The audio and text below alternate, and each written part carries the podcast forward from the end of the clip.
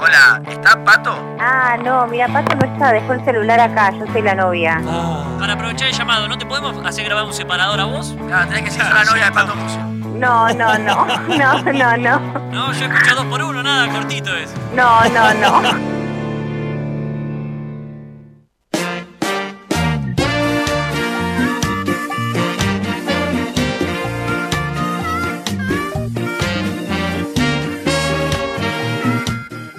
Cuando Gaby Ramírez me dé la orden, le voy a dar transmitir a nuestro vivo de Instagram Live, porque estamos a punto de comenzar una nueva columna ¿eh? en la voz y el rostro. ¿Listo? ¿Lo debe transmitir? Mete, poné transmitir. Transmitir arroba 2x1 radio, así nos encuentran. Estamos por iniciar un nuevo Instagram Live, estamos por iniciar una nueva clase, estamos por iniciar un nuevo momento cultural de Gaby Ramírez.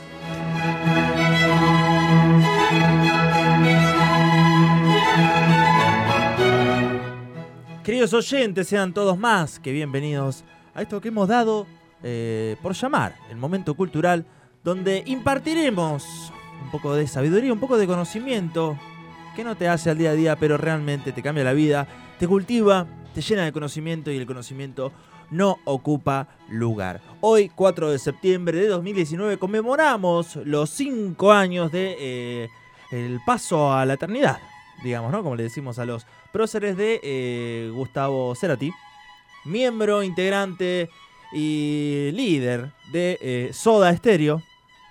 ¿Qué tiene que ver con el momento cultural del día de hoy? Sí. Que la soda es una bebida a base de agua con eh, soda cáustica. Eh, bueno, agua. La, Sí. la soda es agua. Y hoy vamos a hablar del agua. Uy, qué bien linkeado que estuvo. Estuvo, ¿eh? estuvo bien, ¿eh? muy tirado de los pelos. Me va a hacer una denuncia por violencia. eh. Lo, lo tiré de los pelos de una manera. Tenía que entrar, ¿viste? ¿Por qué voy a hablar del agua? ¿Qué tiene que ver el agua con la cultura? El agua con eh, el momento cultural.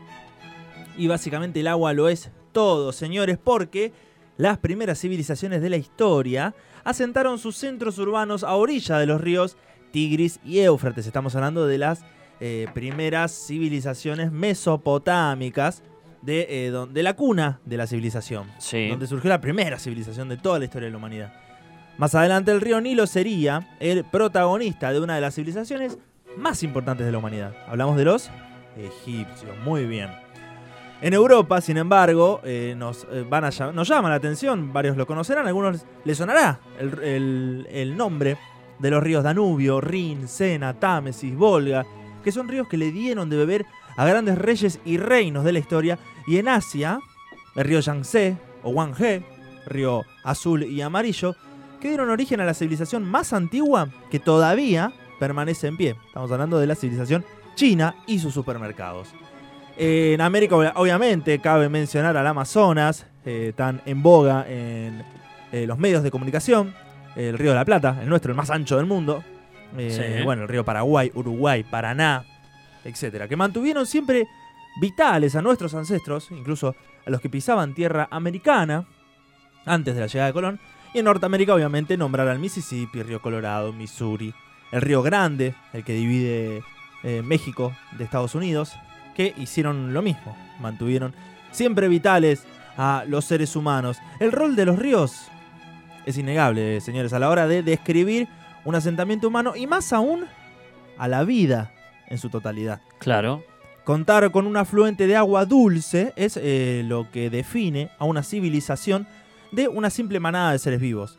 Pero ¿por qué no usar el agua de mar? Se preguntarán muchos, ¿no? Sí. Vamos para cualquier lugar, siempre que caminemos nos vamos a encontrar el mar, dice uno de los dichos, entre los que dicen todos los caminos conducen a Roma, que, bueno, si caminás, agarrás la 226 Y no te que, lleva a Roma. el que tomó agua de mar acá en Mar del Plata sabe las consecuencias, Sabe las consecuencias, sí. ¿no? Pero ¿sabes qué diferencia hay entre el agua dulce y el agua salada? ¿Por qué se llaman así? El pH. Podemos hablar. No, no sé. ah, ¿por qué no- le tirás? Porque una tiene sal y la otra Y la otra, no sé, y la otra no tiene sé. azúcar. No, No, ¿Qué pasó? pero lo que no es salado es dulce. no, pues si el Una es agua, cara. si el agua ¿Cómo es, eh, Una es muy cara. el es agua salada. es incolora, Inolo- inodora, ino- insípida. No, no, bueno, sí. pues la del mar tiene sal. Sí, ¿O sí, me vas a sal. decir que no? Claro, no, no, no, sí, tiene sal. no es el sal de la mesa, pero si me dan un ratito les cuento por qué tiene sal de la mesa. De sal de la mesa no. Por qué tiene el sal que la hace salada, desde cuándo la tiene y eh, por qué se diferencia del agua Del agua dulce. dulce, claro. ¿Es dulce el agua dulce? Sí y no.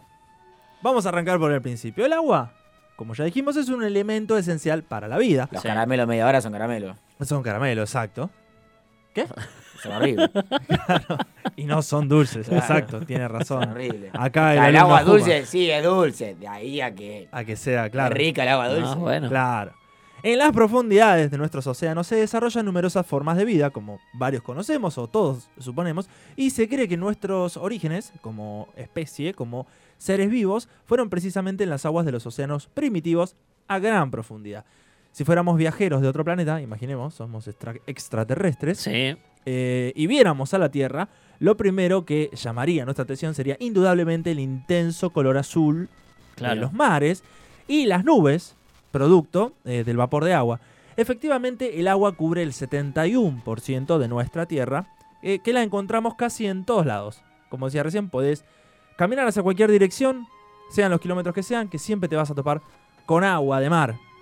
Y podríamos pensar que hay suficiente, para, suficiente agua para todo el mundo, Claro. pero no es así. ¿Por qué no? De toda el agua que existe en la Tierra, Pero sí hay un montón de agua, acaba de decir. de toda el agua que existe en la Tierra, del Sí. 100% del agua que existe, Sí. el 97,5% es salada. Ya no la podemos tomar. 97, El 97,5%. Y solo el Nos queda un 2,5% es dulce, del cual, 2,5. 2,5% del cual, ojo, Sí. esperá, no te apures, de ese 2,5, solo el 1% es apto para el consumo. Pero no quiere decir que sea apto para el consumo humano. Ah, bueno. Del 100% del agua que hay disponible en la Tierra, solo el 1% es agua apta para el consumo. Que no quiere decir que sea Para agua potable humano. para el consumo humano. Nos guste o no, somos seres que consumimos agua eh, dulce, que corresponde a un porcentaje muy inferior de la Tierra. Estamos hablando del 1% del agua total de la Tierra.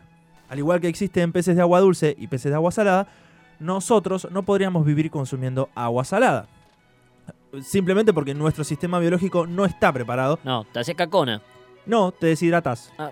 Tomás, tomás agua Sí, de mar, te sí, vas deshidratando. sí, eh, pero estoy tomando agua. te Es como lo- que con la nieve pasa lo mismo. Te vas deshidratando, claro. Sí. Eh, más adelante vamos, vamos a mencionar por qué. Bueno, lo mencionamos ahora si nos lo sacamos la duda. Dale. Es sencillo. Nuestro sistema biológico no está preparado para eliminar esa enorme cantidad de sal, por lo cual se queda en nuestro organismo y, como es sal, la sal deshidrata. Como echarle sal a una babosa que la deshidrata. Sí. Pasa lo mismo en nuestros riñones, en nuestro organismo, nos va deshidratando y nos va matando de a poco. No. Eh, Ahora tengo una imagen del riñón como la babosa muriendo. sí, Pobrecito. le pasa eso. Pobrecito. Lo mismo que un pez de río lo colocamos en el mar y viceversa, morirían sin remedio. O sea, si agarramos un dorado y lo llevamos al mar, moriría. Si agarramos un tiburón y lo llevamos al lago, también moriría. Pero ¿por qué hay tal cantidad de agua salada y tan poca dulce? Vamos a ir a los orígenes del agua salada. Dale. Para Mientras eso- tanto, déjame saludar a Maritenareso, que se acaba de unir a nuestro Instagram Live, y a Ezequiel Candial, que Ese dice, Candial. eh, ese de azul es un ladrón. ¿Qué estás de azul, Juma? No. Decir que esto es radio y... Sí, está todo azul esto. Sí, pero Jorge Pita acaba de entrar Entra- al estudio. azul. Sí, está vestido de azul, azul. también. Así, Así, que, que, aclará aquí. no, debe ser eh, Gaby Ramírez, porque estamos haciendo un Instagram Live en arroba 2x1 radio. Ahí pueden seguir esta columna, no solo en FM 89.7 del dial, sino también pueden poner la imagen a través de nuestro Instagram, que es arroba 2x1 radio. Que aclare lo de los cuadernos ese Candial, porque eh, es bastante polémico. ¿De dónde viene el agua salada entonces? El agua salada. Para comprender el origen del agua en la Tierra, hay que remontarse, ¿sabes hace cuánto tiempo? A unos 4 mil millones de años eh, en el pasado, cuando indudablemente no había vida en la Tierra. Era eh, una Tierra primitiva que se estaba enfriando y se cree, obviamente, estos son todos eh, teorías, porque nadie vivió, bueno, Mirta Legrand se niega a contarnos qué pasó en ese momento, expulsó gran cantidad de gases eh, volátiles la Tierra que a través de eh, los géiseres y otros procesos de actividad volcánica produjeron gran cantidad de vapor de agua en la atmósfera, que se fueron condensando y cayó en forma de lluvia durante millones de años. Y formaron parte de los océanos que hoy eh, conocemos. Otra parte vino de, escuchá, eh, meteoritos, gran parte, vino de los meteoritos y cometas. ¿Cómo es eso? pero se cree que la, eh, la gran mayor parte del agua que vino vino de un protoplaneta originado en el cinturón exterior de los asteroides, acá Sí. cerquita, pasando Marte. Acá cerquita, digo yo. Así que es muy posible que el agua que tomás todos los días tenga origen extraterrestre. Wow. Hay una teoría muy fuerte que sostiene, repetimos, que si bien a través de distintos procesos químicos que se dieron con eh, las actividades volcánicas en los inicios de la formación de la Tierra, Sí. se generaron algunos vapores de agua, la gran mayoría, la gran cantidad de agua vino a bordo de meteoritos y cometas. Durante millones de No lo años que imaginado impactando nunca, la. Amo tu columna porque estos datos no se me hubiesen ocurrido ni en pedo. Totalmente. A mí me, cuando lo encontré dije... Para mí, la Tierra venía prefabricada con agua, ¿entendés? No, vino de afuera el agua. La traían así en el contenedor, la No descargaban en el medio del, del sistema solar y ya Sí. venía con agua. Incluso se sostiene una teoría con mucha fuerza, nada de, de- de conjeturas al azar, que la vida incluso vino en uno de esos cometas y meteoritos. La vida como una célula... Como Superman que vino de afuera. mirá. Una célula proto... ¿Cómo es? Eucariota. Sí, El agua en su estado natural, como bien dijiste vos, no tiene olor, no tiene gusto a nada y no tiene sales disueltas. Es agua destilada, como Claro. se la conoce. H2O. H2O. H2O, dijo la expresidenta. El agua pura se transforma en agua salada cuando se combina con otros elementos químicos como el cloruro de sodio y sulfatos, entre otros. En la Tierra primitiva, volvamos 4.000 millones de años atrás, los elementos más pesados quedaban depositados en las rocas y al caer la lluvia, obviamente sobre ellas, se llevaba consigo parte de sus elementos químicos eh, de las rocas, formando los mares y océanos. Un proceso que llevó miles de millones de años. Este proceso se produjo eh, eh, durante la primera etapa de la Tierra Claro. Y dando lugar a la salinización de los océanos. O sea, esa agüita, ese gustito que le sentís en la boca al agua, al mar, cuando lo- te, te entra en la boca en la playa, Sí. En realidad se formó hace millones de miles de millones de años. Mirá, ya lo meaban de desde millones esa de época. Ya no me Eh, Matías Gote se suma a nuestro Instagram Live y nos aporta. Dice, unos loquitos del espacio vendían agua mineral. Se ve que tiene el dato que ha viajado. El, eh, ¿En saludos. qué, en qué estación de servicio? Sí, saludos del más allá. Matías y Facu nos pone. Y también se sumó eh, Chichi Solo Vale- Valeria. Chichi Sola Valeria. Ahí está. Chichisola, Valeria. como el DT. No sé quién es. Chichisola. Se, se sumó a Yo, nuestro. el apellido lo tengo por el, el- No sé, no sé, no la conozco. DT, aquel gran DT. qué No sé yo, quién sería. que Sería no sobrina. nada. Entre que sos de Chichisola. entre que no veo nada eh, y el Instagram tiene una letra muy chiquita, pero eh, estamos hablando del agua hoy, Sí. la formación de los océanos, el agua salada en nuestro planeta.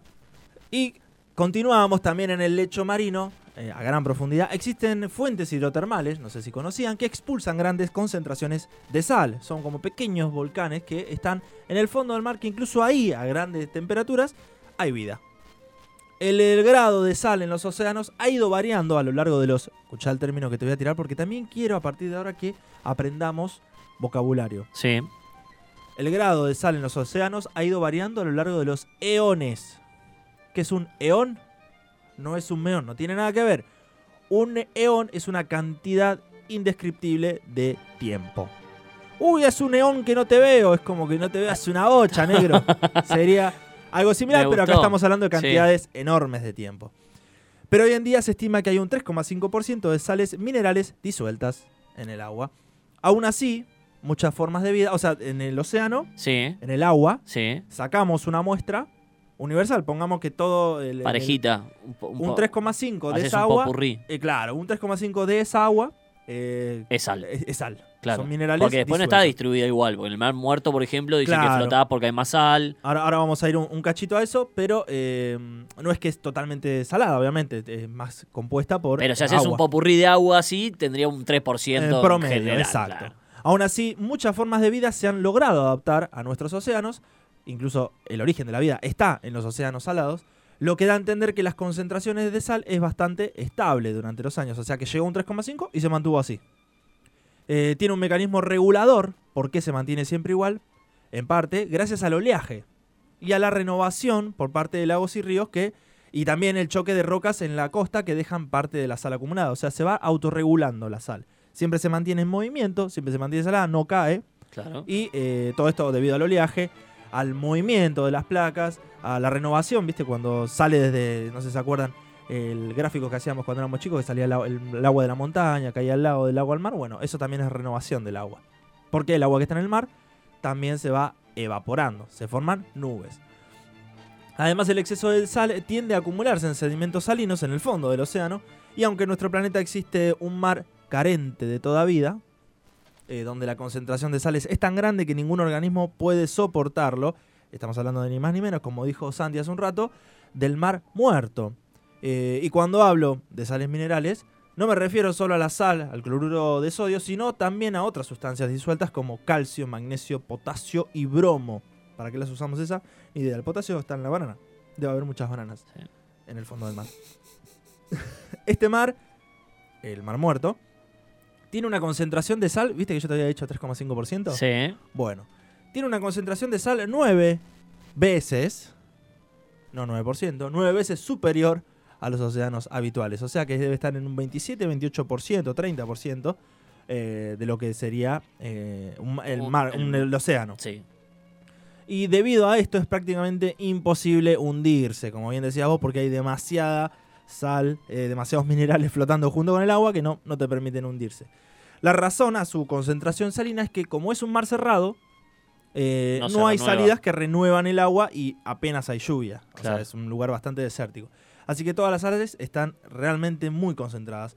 Si bien eh, se lo conoce como mar muerto por sus dimensiones que son inmensas, eh, abarcan varios países, hay otros mares con más sales que este, incluso ríos y lagos. Pero el mar muerto, obviamente, es el más popular. Claro. ¿Por qué hay zonas en la Tierra donde el agua es dulce? Ahora vamos a lo dulce. Hablamos de lo salado, Sí. ahora, ¿por qué lo dulce? Seguro muchos se preguntan, ¿por qué se llama dulce? Si no tiene azúcar.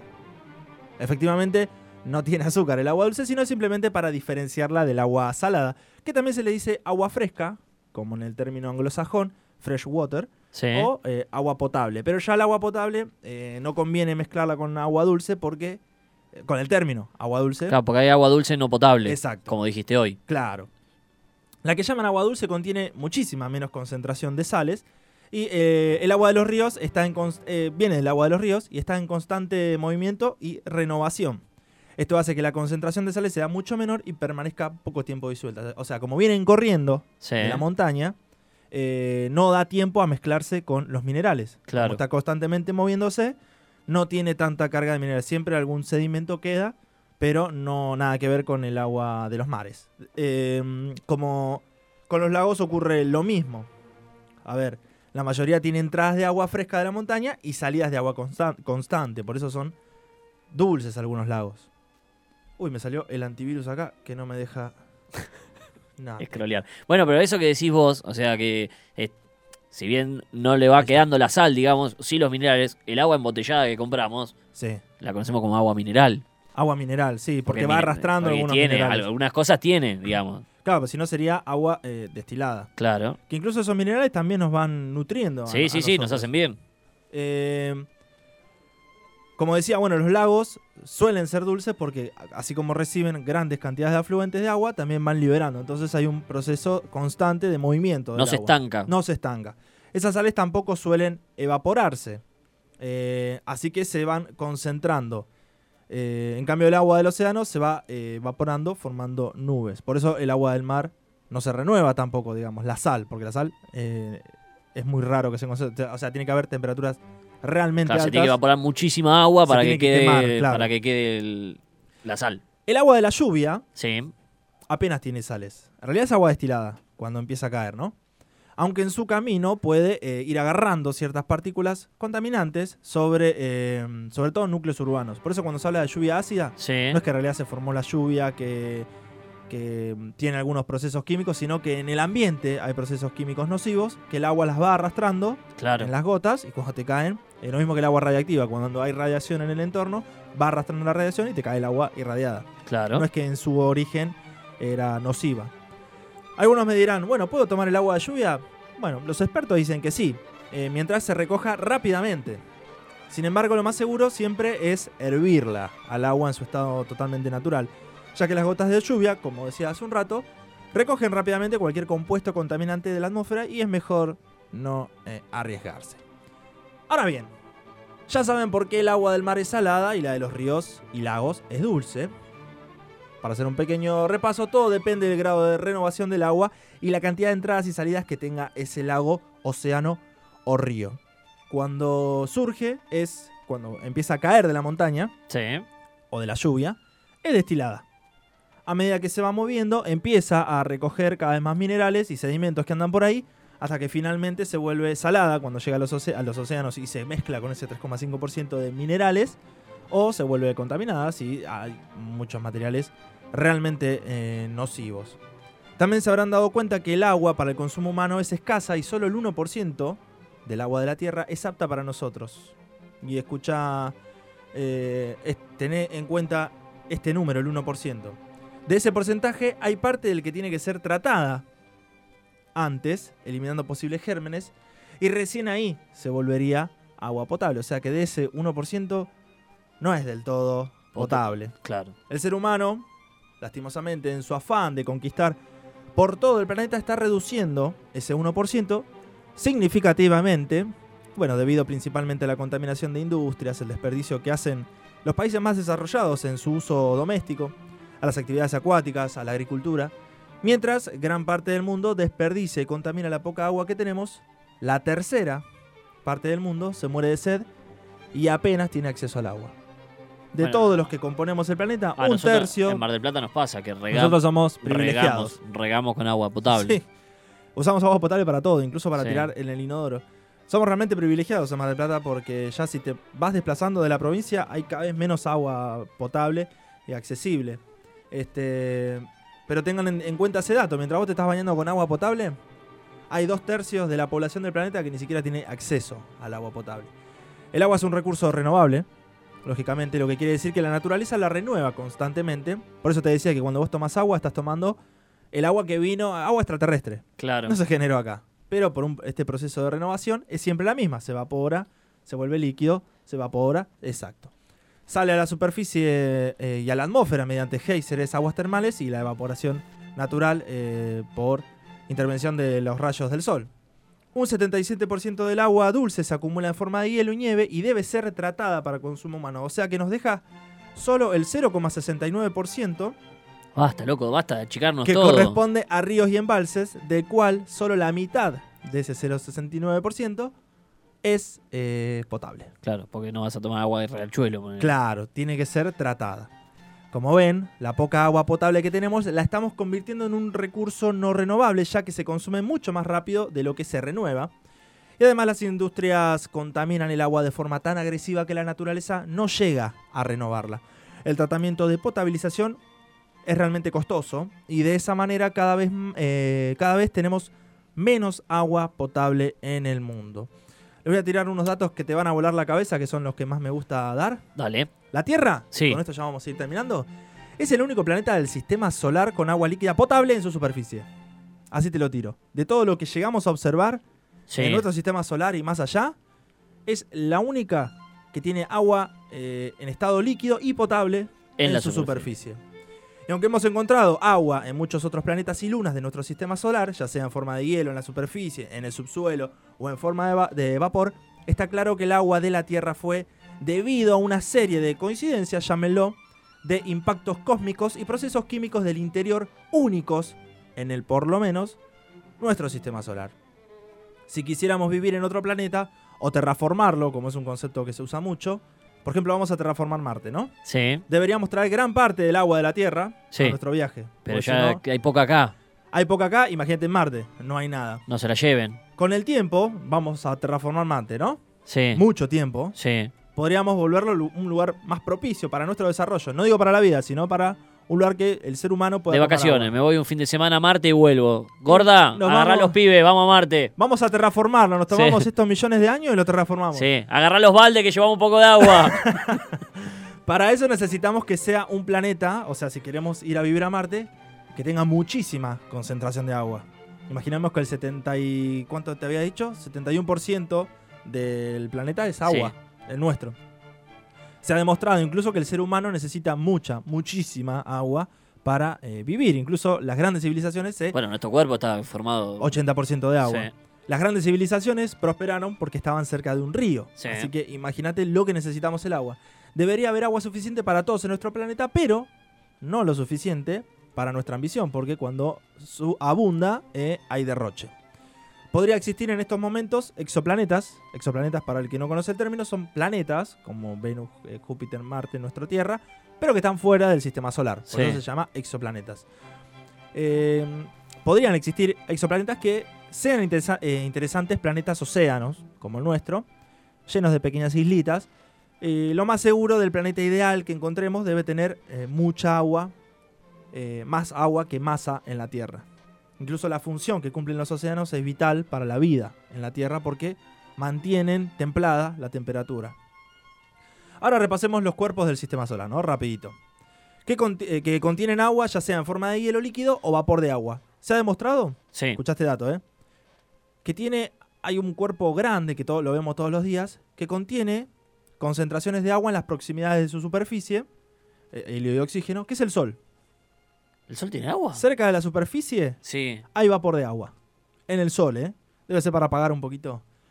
Mercurio, primer planeta, eh, uno de los más calientes, no, no el más caliente, tiene altas porciones de agua en su débil exósfera, o sea, en lo más exterior de su atmósfera tan debilitada por los rayos del Sol. Venus, sin embargo, tuvo agua en el pasado, pero la ha ido perdiendo por evaporación y ahora posee solo un 0,00002% en forma de vapor de agua en su atmósfera. La Luna, nuestra, tiene algunas cantidades significativas de agua en forma de hielo en algunos eh, cráteres, pero más que nada en los polos. Marte tiene vapor de agua en su atmósfera y en forma de hielo en el subsuelo, que eh, cuando sale a la superficie Sí. no puede estar mucho tiempo en forma de líquida porque eh, la misma, la- como es tan débil la atmósfera de Marte, Se el mismo Sol lo, lo evapora, así que no llega a estar en estado líquido. Los gigantes de gas, los que nos protegen, Júpiter y Saturno, eh, tienen respectivamente a Europa y a Titán. Europa en Júpiter y Titán en Saturno. Que estos satélites poseen una gran cantidad de agua, incluso superior a nuestro planeta, pero sin embargo la mayor parte de esta eh, está en forma de hielo y de vapor de agua y debería ser tratada para poder tenerla líquida y potable. Ahora ya ven que la Tierra eh, no es el único lugar con agua. La encontramos en todas partes, en las estrellas, galaxias, nebulosas, asteroides, cometas, etc. El hidrógeno y el oxígeno, que son las que forman al agua, son elementos comunes en el universo, o sea, son el elemento vital y el que le sigue. El Sí. primero es el... eh, ah, no, el hidrógeno. El, el hidrógeno está bien y el oxígeno. Son muy comunes en el universo y parece que es bastante frecuente por lo que se puede observar. En determinadas circunstancias, dos átomos de hidrógeno y, y uno de oxígeno se unen y acaban formando una molécula de agua. Aunque solo sea en algunos astros, eh, pueden tener cantidades significativas en estado líquido. Nosotros somos, no solo lo tenemos líquido, sino que, repito, lo tenemos potable. Para que el agua esté en estado líquido se necesita estar en la zona habitable de estrella. No sé si se acuerdan cuando hablamos de los extraterrestres. Sí. Hay una zona que se llama zona Ricitos de Oro, Sí. donde no, somos, no estamos ni muy calientes ni muy fríos. Justo el planeta Tierra Y, está y en ese lugar. y todas esas Exacto. cosas. Tiene que estar en esa zona para que el agua sea líquida. Claro. que pueda ser consumible. Luego una atmósfera densa que mantenga ese estado líquido en su superficie y protegida. Es decir, que no se te evapore, que se Claro. mantenga líquida y que no se, le- no, no, no, no se contamine con eh, radiación gamma, con todas las cosas que andan dando vuelta en el planeta. En conclusión, la Tierra es el único lugar del sistema solar que tiene agua potable. Así de dura. Aunque se puede aprovechar de muchos otros planetas, al final seguramente elegiremos, elegiremos los mundos, imagínate que nos quedemos sin agua, vamos a tener que elegir los mundos con mayor cantidad de agua. Podríamos viajar a otros lugares a buscar agua, pero Europa y Titán, como dijimos las lunas de Saturno y Júpiter, serían alcanzables por una tecnología asumible recién en unos dos o tres o cuatro o quizás cinco siglos. No tenemos la tecnología ni para llegar a la luna. Claro. Aunque no lo parezca, el agua es nuestro bien más preciado. Es el recurso más importante para la vida, es vital, y se ha demostrado que si bien es más abundante en el universo, es muy difícil encontrarla en grandes cantidades en forma líquida y ni hablar potable. Estamos acabando con el agua eh, del planeta Tierra debido a nuestra forma de vida. Somos literalmente el mayor peligro para nosotros mismos. Hemos de hacer un reparto más equitativo de los recursos. No puede ser que un tercio del planeta la derroche y dos tercios se cague de sed. Es como si fuéramos un oasis en el desierto, en el planeta Tierra, ¿eh? Sí. Somos un oasis en el medio del universo. Los demás mundos están demasiado distantes para nuestra tecnología actual, Así que mientras no podamos salir de nuestra tierra llamada, de nuestra casa, digo, llamada tierra, tenemos que protegerla y cuidarla lo mejor posible. El agua es el mayor tesoro natural que tenemos y no debemos desperdiciarla. Desperdiciar agua es desperdiciar vida. Por eso, si una canilla gotea, y negro hace todo lo posible por cerrarla. Y al contrario de lo que dice el dicho, agua que no has de beber, no la dejes correr.